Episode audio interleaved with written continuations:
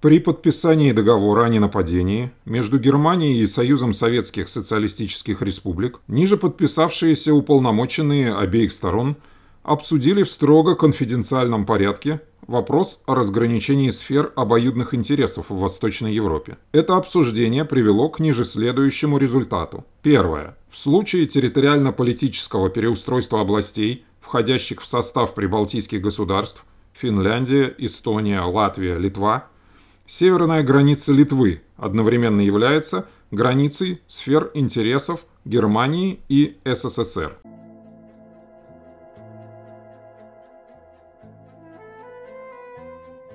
Здравствуйте, дорогие друзья! С вами снова я, Сергей, и очередной выпуск нашего подкаста «Нестыдные вопросы о Второй мировой войне». Сразу может возникнуть вопрос. Сегодняшняя наша тема – это Советско-финская война 1939-1940 годов. По какому праву, собственно, в рамках обсуждения Второй мировой мы разговариваем и будем говорить об этом достаточно локальном конфликте. Я считаю, лично я считаю, что мы можем говорить об этом в рамках нашей глобальной темы э, с полным основанием. Действия э, Советского Союза по отношению к Финляндии в 1939 году являются прямым следствием заключенного в августе того же года пакта о ненападении между Советским Союзом и Германией, а точнее ее прилагавшегося к этому пакту секретного протокола. Я зачитал соответствующий параграф который нас интересует а, вот в самом начале. И из этого параграфа мы можем понять, что Финляндия относится по договору к э, сфере интересов Советского Союза. Э, Советский Союз может принять участие в этом переустройстве таким образом, что Германия в это, в это переустройство вмешиваться не будет. Действуя строго в рамках этого протокола,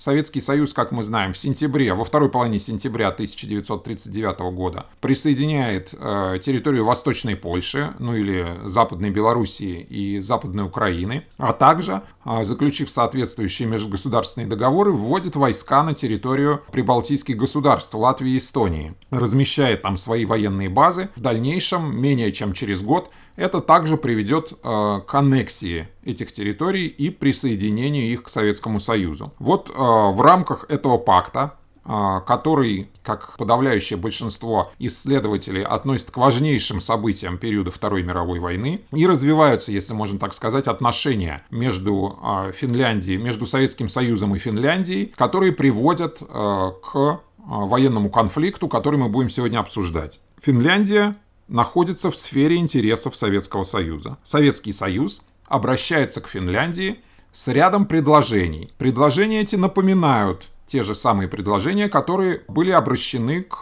э, к другим странам Балтии. Это, во-первых, просьба о размещении советских воинских контингентов на территории Финляндии, на ряде островов в Балтийском море, на полуострове Ханко, который Советский Союз просит предоставить э, ему в аренду для размещения военно-морской базы, а также, ну вот, обращение к Финляндии э, есть своя специфика. Э, дело в том, что граница между Финляндией и Советским Союзом проходит в непосредственной близости от Ленинграда, всего в 20 километрах. Э, Советский Союз просит уступить ему территории в непосредственной близости а, от Ленинграда на Карельском перешейке, то есть отодвинуть границу, в обмен на то, что севернее граница будет отодвинута в обратную сторону.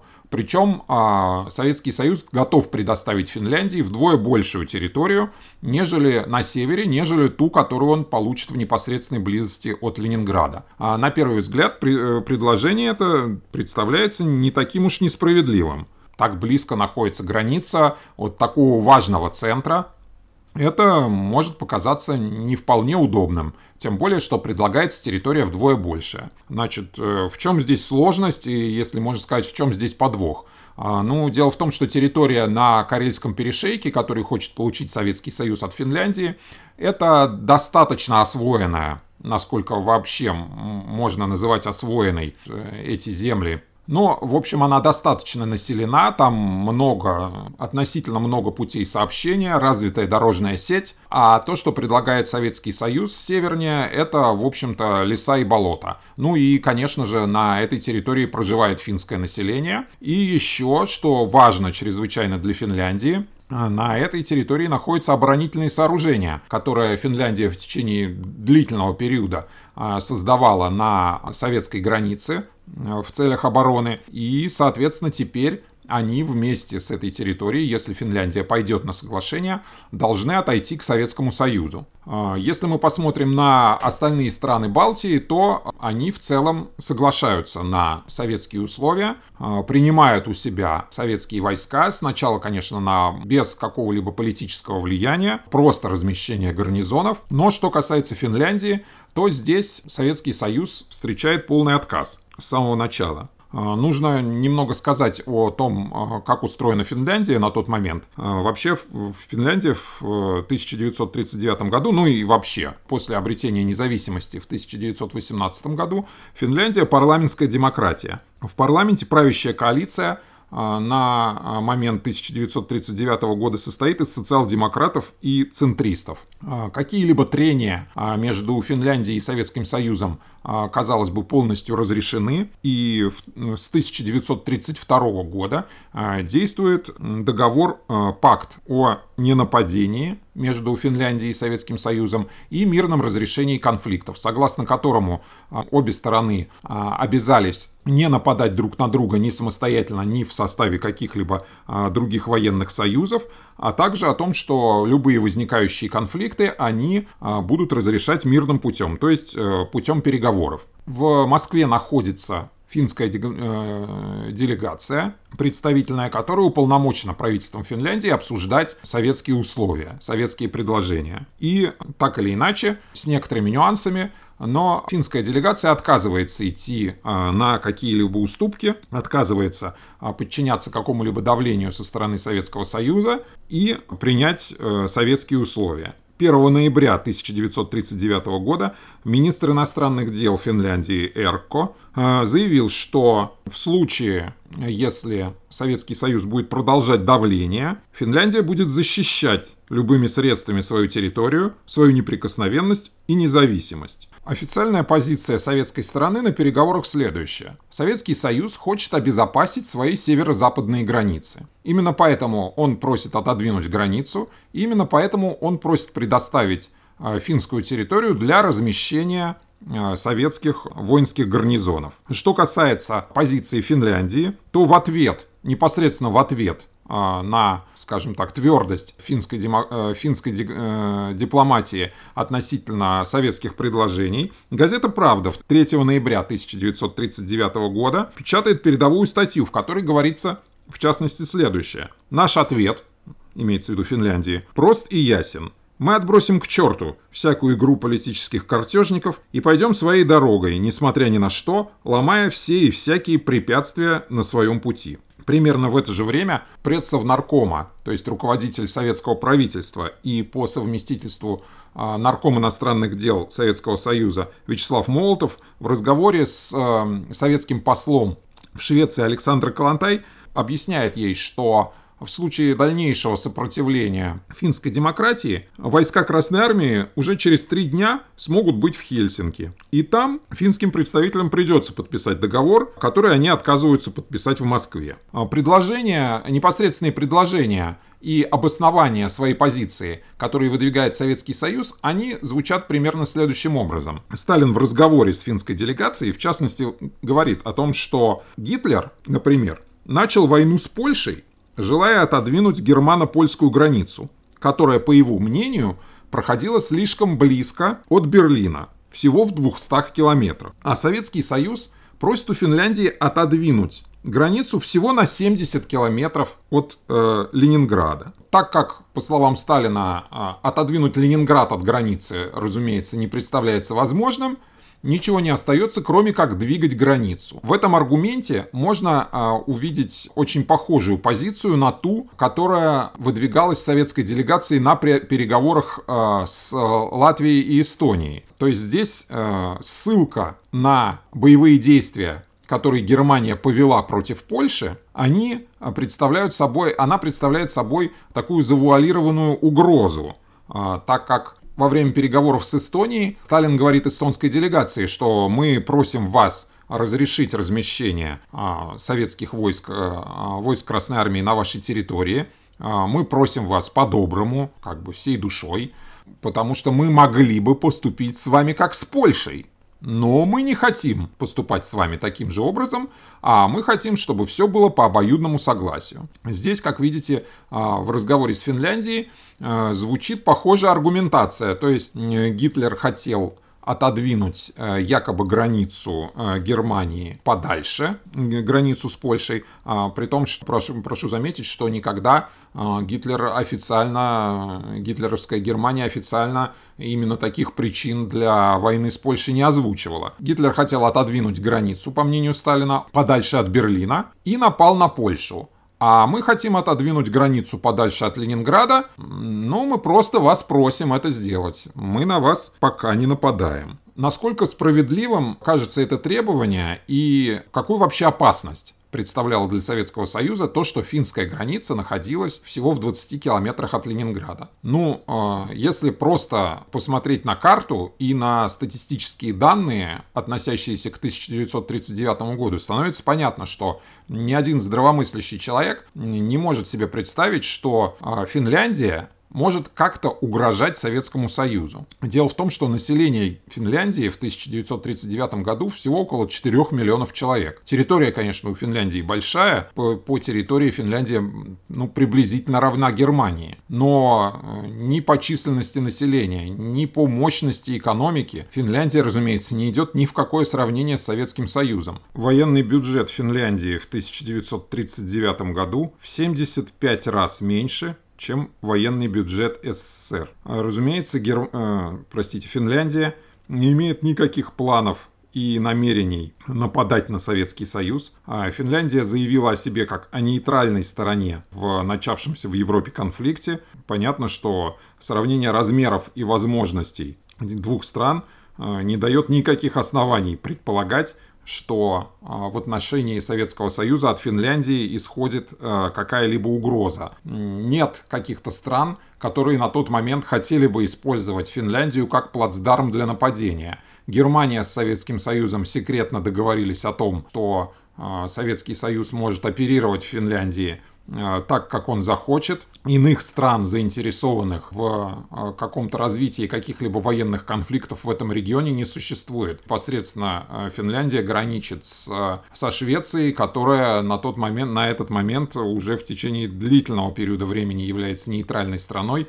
и также заявила о своем нейтралитете в начавшемся европейском конфликте, который мы теперь называем Второй мировой войной. 10 ноября 1939 года в политическом управлении рабоче-крестьянской Красной Армии проходит закрытое совещание с советскими писателями, на которое выступает начальник а, политуправления Мехлис, а, который объясняет писателям, а, не под запись, разумеется, что относительно требований Советского Союза к Финляндии, Советский Союз обязательно добьется своего, по выражению Мехлиса, не добром, так кровью на границе а, с Финляндией активно размещаются части Красной Армии в количестве значительно превосходящем необходимость защиты этих границ. И вот 13 ноября 1939 года переговоры в Москве прерваны. Отказавшись выполнять советские требования, а, делегация финская уезжает в Финляндию,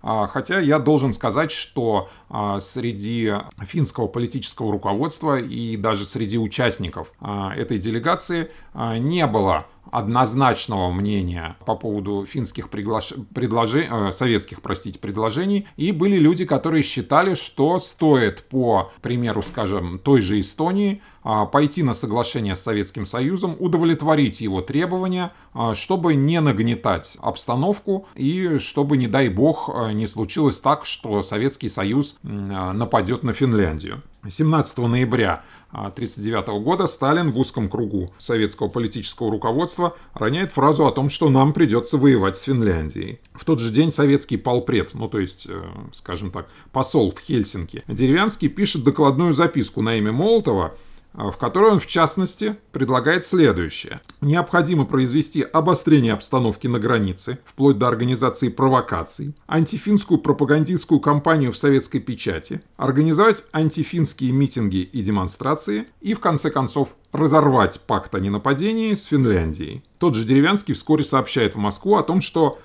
якобы среди призывников финской армии растет недовольство и появляются признаки разложения. 23 ноября часть Ленинградского военного округа получают приказы в случае начала военных действий разгромить финские войска, находящиеся у границы, и наступать на территорию Финляндии. В Финляндии начинается призыв резервистов на военную службу. А, население Финляндии в целом чувствует, и население, и политическое руководство Финляндии в целом чувствуют в происходящем нешуточную угрозу, поэтому финны весьма охотно записываются в армию, а приказы, полученные финской армией, предписывают ей оборону на собственной территории. То есть никаких приказов, которые бы содержали в себе планы о том, чтобы наступать на Советский Союз, не обнаружено, ну просто потому, что их не существовало в природе. А в финской печати разворачивается антисоветская кампания целью которой было, собственно, э, э, создание у населения Финляндии убеждения, что советские предложения, а, вернее, скорее требования,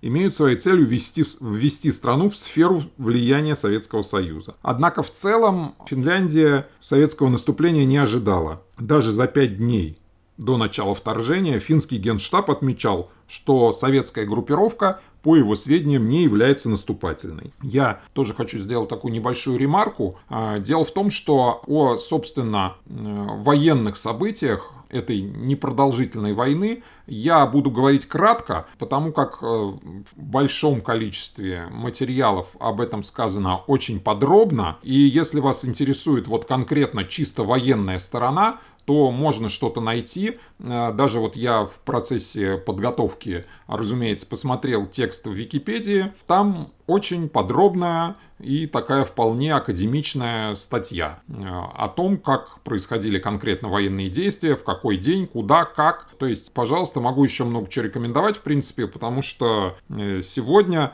я вот стараюсь говорить именно о том, как эта война началась, почему, как Все это было обставлено, о чем писала советская печать, что считала нужным а, продвигать в массы а, советская пропаганда, как относились к войне жители Советского Союза, жители Финляндии, Э, жители основной Европы. То есть вот этот вот постараюсь, э, по крайней мере, какой-то вот такой широкий культурный контекст, культурно-политический, охватить более подробно, нежели конкретно ход военных действий. Очень характерная статья появилась 22 ноября 1939 года в журнале «Пропагандист и агитатор РККА». Да, был такой специальный журнал. Там в разделе «Консультации» под совершенно нейтральным заголовком «Финляндия. Краткая справка» было в частности сказано «Советский народ достойным образом ответит на провокационные выстрелы взорвавшихся и потерявших разум финляндских правителей. Финляндская буржуазия и те круги, по указке которых строятся провокации финской армии на нашей границе, будут долго помнить ответ советского правительства. В материале также сообщалось, что военные операции финских заправил – привели к обнищанию и голоду среди простого народа Финляндии. Вообще голод среди народа – это излюбленное клише советской пропаганды того времени. То есть, в принципе, все, ну то есть по сообщениям советских газет, народ голодал во всех странах, в которые вступала Красная Армия. То есть, безусловно, он голодал в Восточной Польше, а, не очень хорошо у народа с едой а, в Литве, Латвии и Эстонии, ну и вот в Финляндии тоже народ голодает ввиду антинародной политики финского правительства. В статье в этом журнале, в этой же статье, также сообщалось, что правительство Финляндии прямо угрожает войной Советскому Союзу. А в заключении говорилось, в частности так, советский народ не поддастся на провокации хозяев финляндской буржуазии – но он также не оставит без расплаты гнусную вылазку шутов Гороховых из потомства свиноголовых. Свиноголовые это, это вслед за Лениным, который финского руководителя в 18 году Свинхувуда в своей статье назвал свиноголовым, и, а это как бы вот такое повторение ленинского наследия относительно руководителей Финляндии. А вот э, шутом Гороховым в советской печати того времени, вот э, в антифинской пропагандистской кампании было принято называть непосредственно непосредственно премьер-министра Финляндии Каяндера. Один раз э, его так назвала газета «Правда», и дальше этот эпитет пошел гулять по страницам советской прессы. Кстати сказать, сам Каяндер а, до того, как заняться политикой, был э, известным ученым-ботаником. И он не верил, кстати сказать, в том, что война с СССР в принципе возможна. И в период своего правления ну, то есть в период своего нахождения на посту, весьма мало внимания уделял обороне, весьма мало средств на нее выделял, потому что говорил, что вот Финляндия может гордиться тем, что у нее а, не покрываются плесенью какие-то запасы вооружения в арсеналах, а, зато можно говорить о высоком уровне жизни финнов. 26 ноября 1939 года последовал так называемый инцидент у деревни Майнила. Что произошло официально в этот день? Финские войска якобы обстреляли советскую территорию из тяжелой артиллерии. Всего на, советский, на советской территории упало 7 снарядов, и это привело к гибели и ранениям нескольких советских солдат. Вечером 26 ноября финскому посланнику в Москве вручена нота с требованием немедленно отодвинуть финские части на 20-25 километров от границы. По сути этого инцидента можно сказать следующее. Дело в том, что запись о факте обстрела и жертвах советской стороны действительно присутствует в журнале боевых действий 68-го стрелкового полка.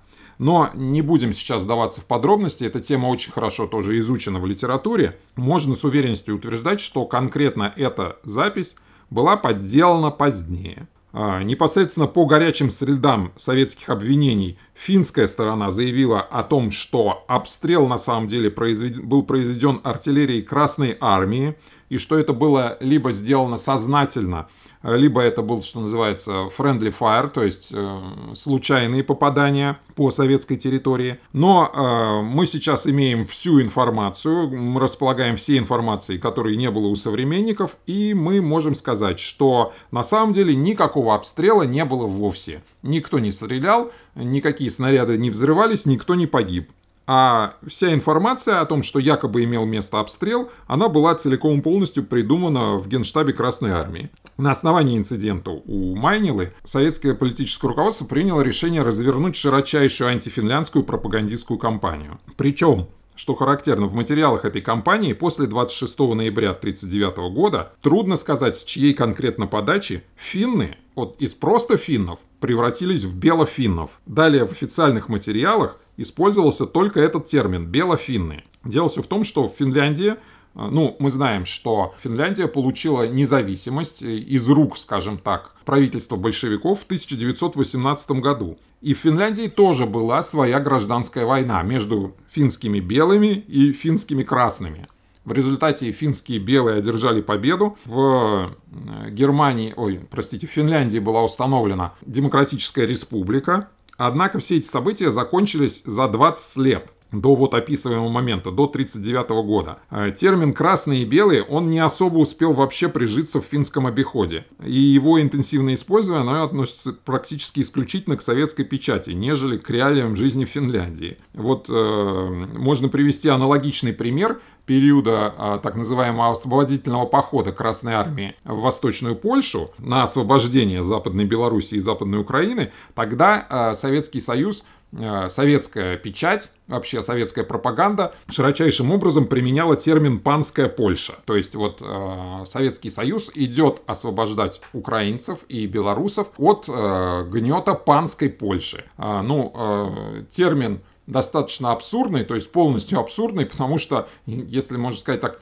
если перевести его с польского, то панская Польша это значит мужская Польша. На тот момент пан в Польше это э, любой гражданин, мужского пола. Ну вот э, примерно подобным же образом а, финны, противостоящие Советскому Союзу, превращаются в белофиннов в 1939 году. Ну вот, например, большим тиражом, и вы его можете найти вот э, в интернете, он часто встречается э, в различных источниках, советский плакат, на котором изображены елки, э, через них э, крадется солдат Красной Армии с винтовкой наперевес. И следующий текст. «Белофин в лесах таится, видно, доля нелегка. Эх, боится, эх, боится, белый красного штыка». Если говорить коротко, то смысл пропагандистских выступлений советских состоял в том, что вот взорвавшиеся правители Финляндии затевают войну против СССР, но их неминуемо ожидает незадачливая судьба польских горе-правителей. Ну, то есть приводится прямая аналогия э, что вот Советский Союз вступил на территорию Польши, польское правительство сбежало, и, э, а население, соответственно, Восточной Польши восторженно встречало э, Красную Армию. в Советском Союзе проводятся, активно проводятся митинги, демонстрации, на которых участники, конечно же, э, требуют э, наказать взорвавшуюся финскую военщину. Вот. Ну и как бы представляют различного рода антифинляндские лозунги. 29 ноября 1939 года последовало официальное обращение председателя Совнаркома Молотова о том, что правительство Финляндии производит враждебную СССР политику, организует вооруженные провокации на границе, поэтому поддержание нормальных отношений с Финляндией больше невозможно – а Красная Армия и флот получили приказ, цитирую, «самым решительным образом пресекать все возможные провокации со стороны финляндской военщины». В 8.00 30 ноября 1939 года Красная Армия вступила на территорию Финляндии. Каковы на тот момент были силы противоборствующих сторон? Красная Армия собрала у границ Финляндии примерно ну, более 400 тысяч человек личного состава, 1900 танков, полторы тысячи артиллерийских орудий и 1400 боевых самолетов. Финская армия на момент начала войны насчитывала 340 тысяч человек при 900 орудиях, 270 самолетах и 60 танках, из которых примерно половина этих танков могла быть использована только как неподвижные огневые точки. Таким образом, Красная Армия имела подавляющее преимущество в танках и авиации, значительное в артиллерии – но при этом, обратите внимание, приблизительно равную с Финляндией численность войск. Фактически командование Красной Армии рассчитывало, что Финляндию удастся захватить силами одного Ленинградского военного округа. Советские газеты, разумеется, напечатали массу положительных откликов с мест, как на выступление Молотова, так и на сам факт перехода финской границы. Ну, под лозунгами там «наказать поджигателей войны», дать по рукам финской белогвардейщине и все так, так далее и тому подобное. В ответ на действия, если говорить о реакции мирового сообщества, то в ответ э, на действия Советского Союза 14 декабря 1939 года он был исключен, Советский Союз был исключен из Лиги наций. А Лига наций, мы уже затрагивали когда-то в каком-то из наших выпусков э, эту тему, это, ну, скажем так, международная организация про прообраз ООН существовавшая между двумя мировыми войнами, а, для такого международного разрешения возможных конфликтов. Советский Союз был а, членом Лиги наций, а, но вот после начала, после вторжения в Финляндию он был из Лиги наций исключен как агрессор. В ответ, собственно, на усилия европейской дипломатии по недопущению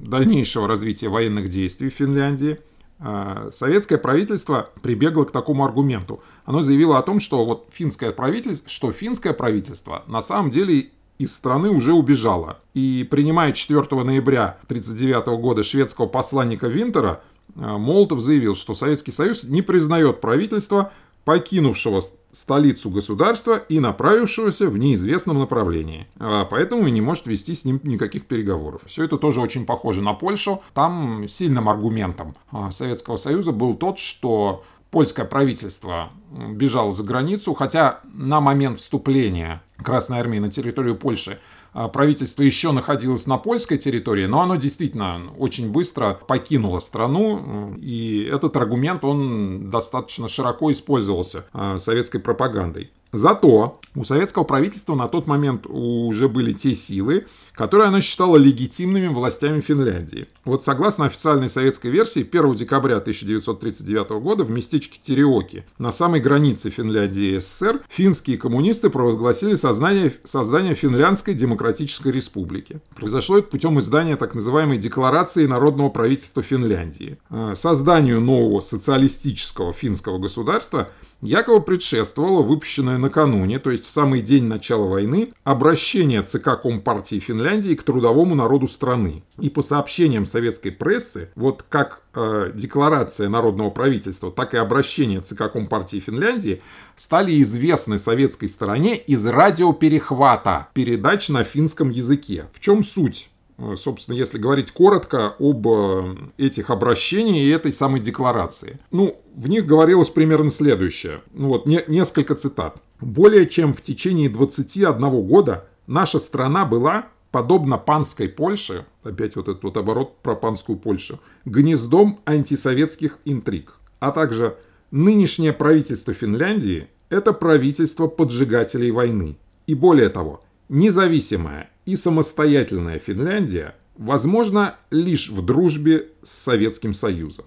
И вот теперь это самое народное правительство, согласно декларации, возьмет на себя вопрос урегулирования советско-финских отношений и установит прочный и нерушимый мир с правительством Советской России. На самом деле оба документа и декларации обращения были составлены в Москве – сразу на русском языке. Возглавил это так называемое правительство финский коммунист Отто Кусинин, который с 1918 года проживал в Советской России. Остальные члены народного правительства. Ну, то есть люди в него вписанные, это тоже были финские коммунисты, но в целом это был просто список на бумаге на тот момент и ничего больше. Вот, что называется, следите за руками. 30 ноября финская компартия выступает с обращением к народу Финляндии. 1 ноября провозглашается декларация народного правительства, а 2 декабря в Москве заключен договор о взаимопомощи и дружбе между Советским Союзом и Финляндской Демократической Республикой. И поэтому вот 4 декабря в беседе со шведским посланником Молотов говорит, что какое там финское правительство? Вот финское правительство давно сбежало,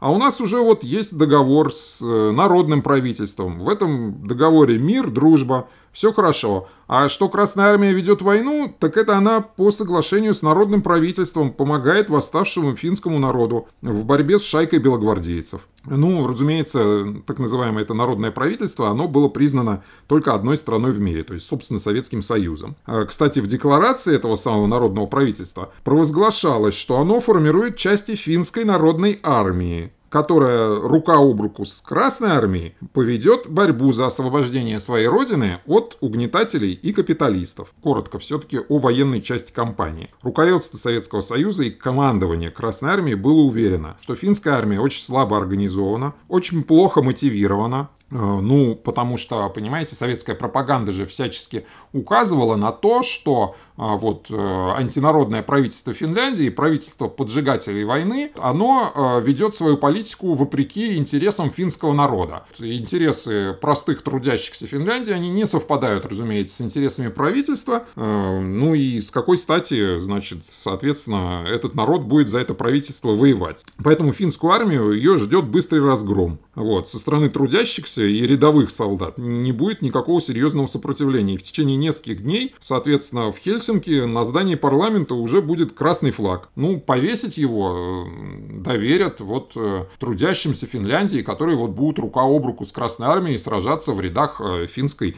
народной армии. Наступление предполагалось ну, вести, соответственно, непосредственно через Карельский перешеек. В основном это лесистая болотистая местность, изобилующая разного рода естественными преградами. Однако самая главная преграда на пути Красной Армии была искусственная. Это была линия финских укреплений, которая называлась по имени командующего финскими войсками фельдмаршала Карла Маннергейма. Собственно, ее было принято ее называть линией Маннергейма. Вот э, здесь момент для того, чтобы сказать э, пару слов э, о финском командующем. Барон Карл Густав Эмиль Маннергейм, шведский аристократ, родившийся на а, территории Финляндии в тот период, когда а, финляндское княжество, разумеется, входило в состав Российской империи.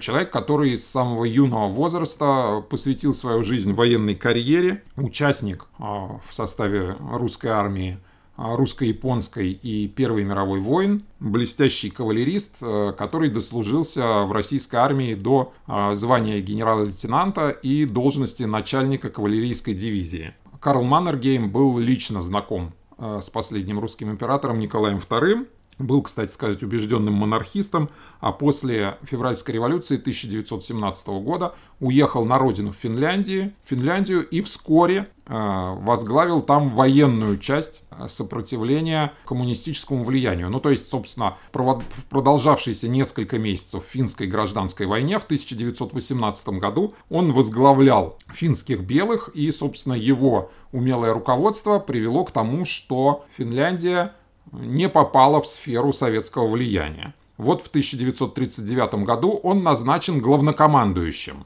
финской армией. Э, советское командование э, должного внимания разведке э, предстоящего района боевых действий не уделило. И, собственно, очень смутное представление имело о том, что же из себя представляет эта самая линия Маннергейма. В действительности это была система укреплений, состоявшая где-то из двух, где-то из трех линий обороны.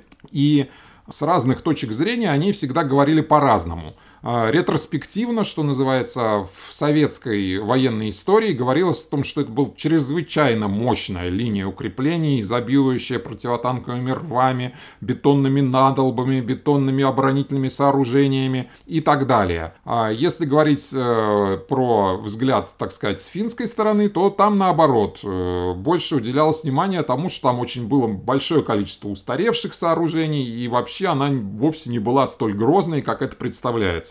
Ну, истина лежит где-то посередине. Действительно, современных, ну то есть современных для 1939 года оборонительных сооружений там было не так много, Несколько было так называемых дотов-миллионеров, ну, как их называли в Финляндии. Это значит, что на сооружение каждого из этих дотов а, ушло там миллион финских марок. Но, собственно, основное достоинство этой линии, пожалуй, состояло не в том, что не в прочности самих укреплений, а в том, что они очень удачно были расположены на местности и очень удачно замаскированы. Вот эта огромная армада, э, советская армада танков, э, собранных для того, чтобы атаковать Финляндию, она, в принципе, на э, этой местности испытывала очень большие трудности. То есть, когда у вас практически леса, болота, скалы, э, вам танки использовать очень сложно.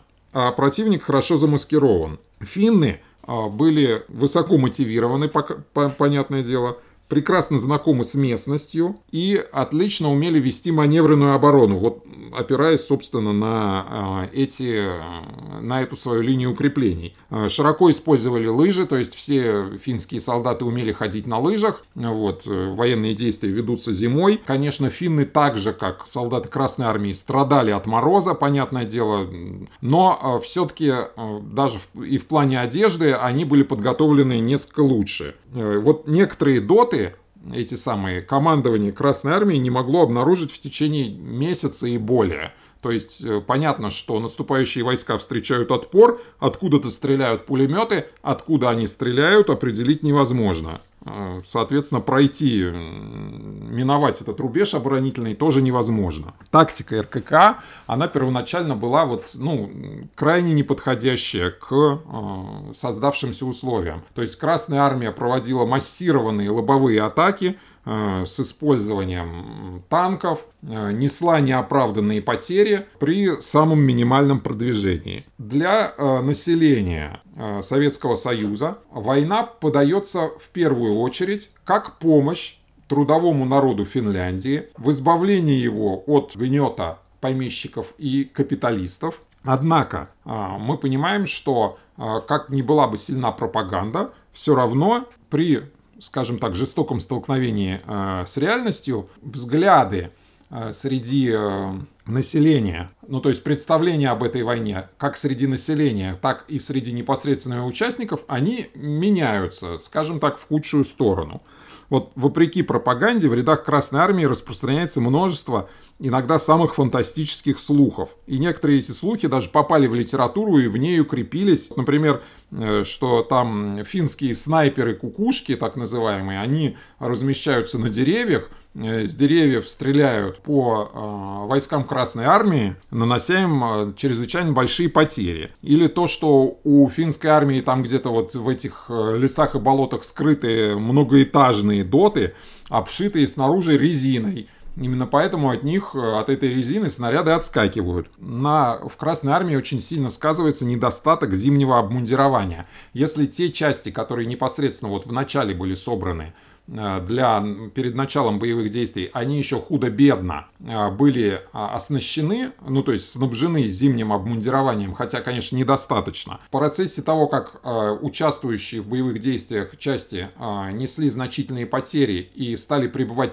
подкрепления из внутренних округов, эти подкрепления вообще не были подготовлены к зиме. То есть э, солдаты прибывали в сапогах, в шинелях, э, в суконных шлемах, без рукавиц. Ну, в общем, учитывая, что стояли такие твердые морозы уже в этот период, э, понятно, что это сказывалось чрезвычайно отрицательно вообще на ходе боевых действий. Если говорить о территории севернее, севернее Карельского перешейка, где тоже развивалось вступление, то там Красная Армия будучи сильно привязанной к технике, старалась свои наступления развивать вдоль немногочисленных дорог. И вот финская сторона, используя подвижные соединения, этим пользовалась для того, чтобы дождаться пока, собственно, советские части растянутся такими продолжительными колоннами, протяженными а, вдоль этих немногочисленных дорог, после этого перерезала эти дороги в тылу, используя вот в частности лыжные батальоны, и создавая таким образом э, мешки, из которых многие части Красной Армии, речь идет о дивизиях, а, так и не смогли вырваться. Соответственно, была потеряна значительное, было потеряно и значительное количество техники, которая состояла на вооружении этих дивизий. И, ну вот, известная цитата одного из э, командиров э, высшего руководства э, Финляндии на вопрос иностранного корреспондента, какие страны в наибольшей степени снабжают Финляндию военной техникой, он ответил, что, ну, разумеется, Советский Союз.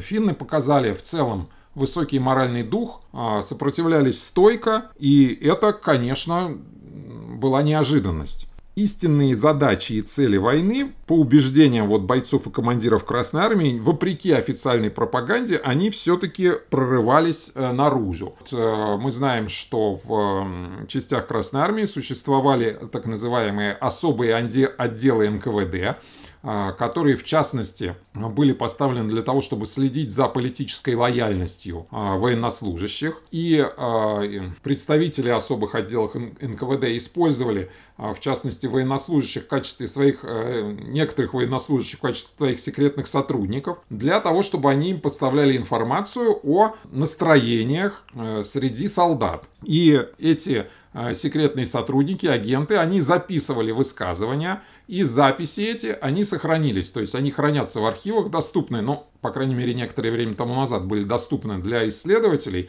И вот это довольно ценный материал. Вот, например, командир отделения 173-го стрелкового полка 90-й стрелковой дивизии Кривилев в разговоре с другими солдатами говорил, что договор с народным правительством Финляндии есть только ширма, при помощи которой Советский Союз обрабатывает общественное мнение, а там, когда окончим войну, восстановить советскую власть в Финляндии, да и дело с концом. Красноармеец Симоненко из разведывательного батальона 8-й армии говорил, что нашли какое-то народное правительство, которое никто не видел и не знает, возможно, оно и не существует, и заключили с ним договор. Помогают рабочим и крестьянам Финляндии, которых мы также не видели. Они от нас бегут.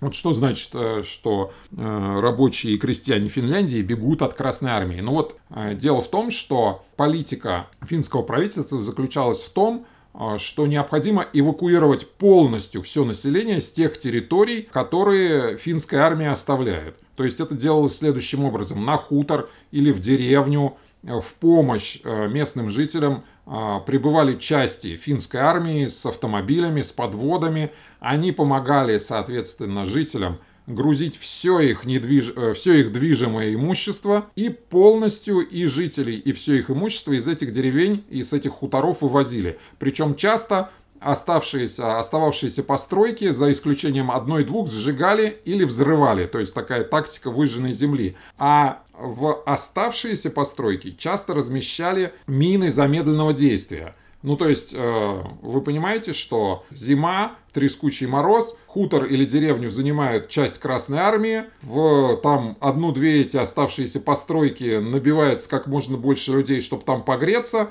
и эта постройка взлетает на воздух. После нескольких таких инцидентов, соответственно, уже э, при занятии следующей деревни, уже кто-либо боится заходить в оставшиеся дома. Красноармеец Ильяковский в беседе с однополчанами – выражал уверенность, что СССР ведет войну не за, не за освобождение финского народа, а с целью захвата Финляндии. Эти действия советского правительства никак нельзя назвать правильными. Это политика захвата. Рядовой Кузнецов из 123-й стрелковой дивизии говорил товарищам, Советский Союз хочет установить советскую власть в Финляндии, поэтому пошел на нее войной. После Финляндии очередь за Швецией. Нашим правителям понравилось забирать чужое – Польшу взяли, Эстонию и Латвию тоже, а на Финляндии подавились. Вот информатор особого отдела записывает за рядовым Веселовым. Возмущение последнего. Подаем финнам братскую, по, братскую руку, а у нас в деревнях сидят без хлеба. Освобождаем финский народ, которого нет. Опять вот про эту самую массовую эвакуацию. Война завязалась потому, что наши захотели просто захватить Финляндию единогласное осуждение мировым общественным мнением вот, действий Советского Союза, оно тоже для участников этой войны не осталось незамеченным. Вот техник-интендант 163-й стрелковой дивизии Устинов допустил, в частности, такое высказывание, которое за ним записал агент НКВД.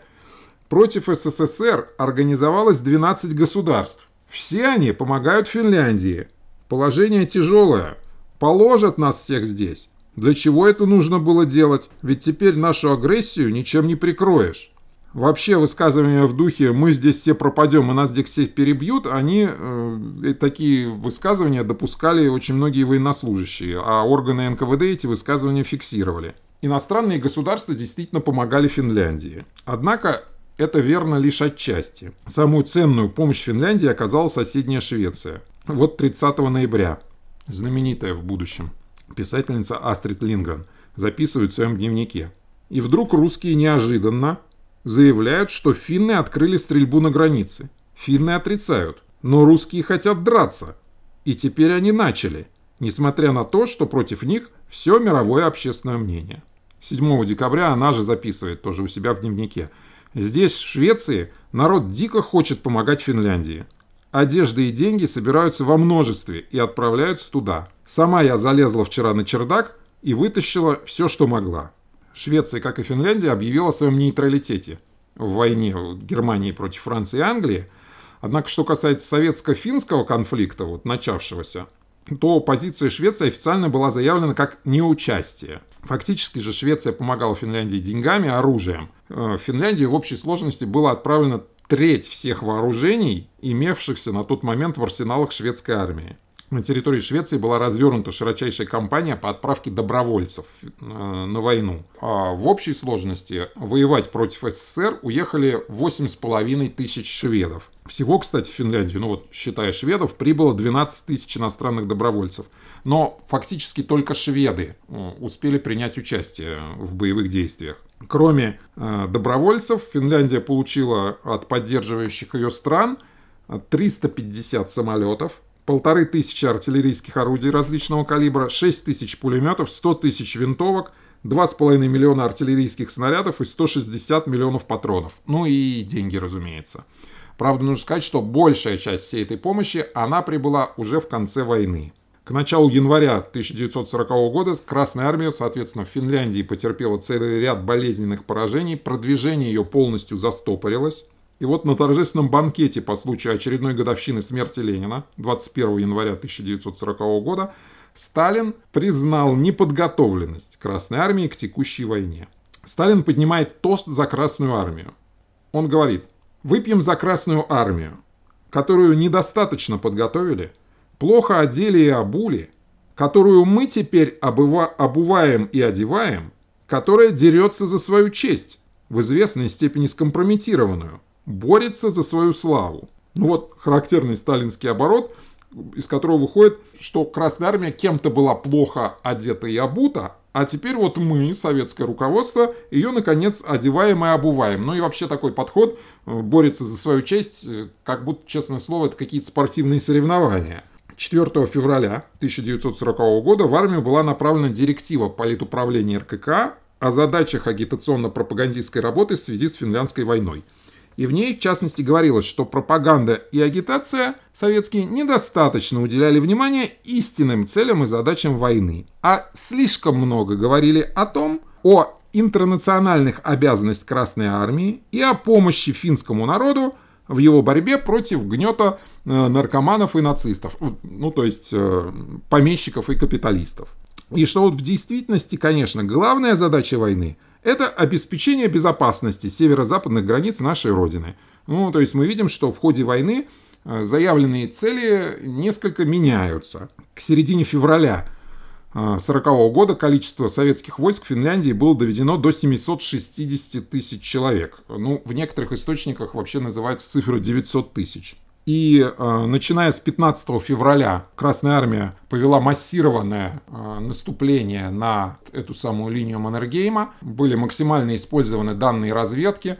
а, массированно применялась артиллерия для уничтожения оборонительных сооружений. А, в результате постепенно, тоже ценой значительных потерь, финские линии укреплений были прорваны. А, финское командование очень большие надежды возлагало на оборону города Выборга. Ну, то есть предполагалось, что Выборг, собственно, станет крепостью, тем более, что у него такое очень неблагоприятное природное окружение для развития массированного наступления, что Выборг будет обороняться долго. Дело в том, в том что политическое руководство Финляндии, оно все-таки возлагало надежды на то, что э, мировая общественность, ну то есть, собственно, западные союзники вступятся э, за Финляндию. Либо пришлют войска, либо каким-то иным образом смогут ей помочь. Финляндия несколько раз обращалась с просьбой к Швеции ввести шведские войска хотя бы на север Финляндии.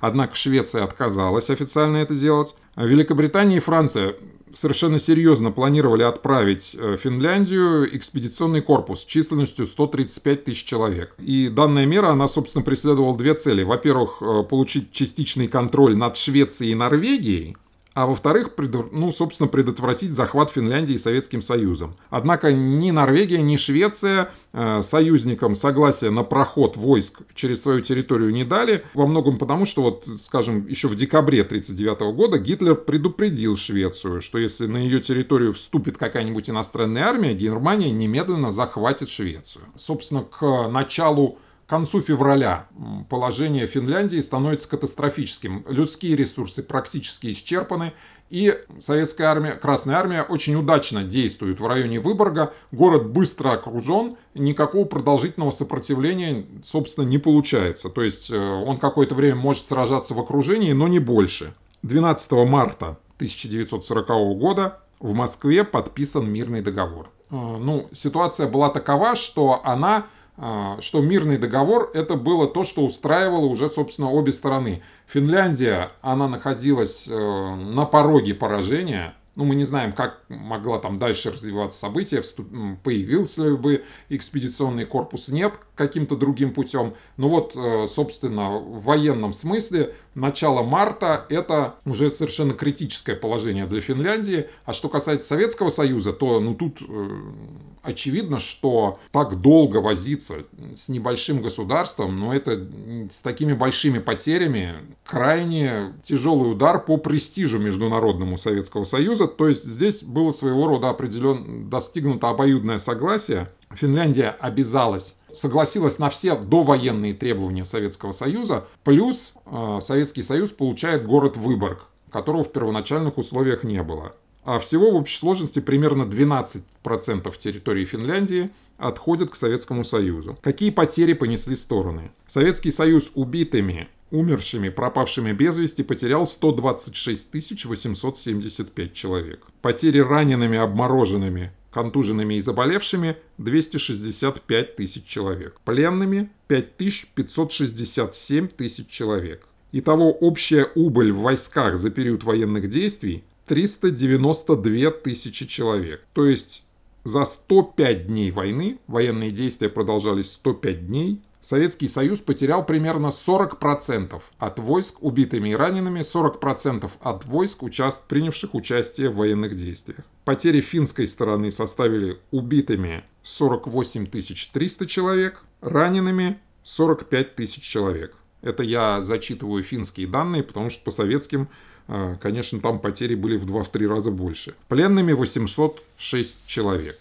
Конечно же, население Финляндии а также все активные политические силы в стране чувствовали крайнее унижение как результат этой войны. Финляндия чувствовала себя крайне ущемленной, потерпевшей несправедливое поражение, и это в значительной степени, э, безусловно, привело к тому, что вскоре Финляндия становится союзником гитлеровской Германии и принимает участие э, во вторжении гитлеровской Германии на территорию Советского Союза в 1941 году. Но это, как говорится, уже совсем другая история. Из записной потертой книжки две строчки о бойце-парнишке, что был в сороковом году убит в Финляндии на льду. Лежало как-то неумело, по-детски маленькое тело. Шинель ко льду мороз прижал, далеко шапка отлетела.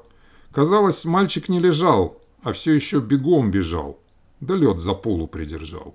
Среди большой войны, жестокой, С чего, ума не приложу. Мне жалко той судьбы далекой, как будто мертвой, одинокой, как будто это я лежу, промерзший, маленький, убитый, на той войне незнаменитой, забытый, маленький лежу. thank you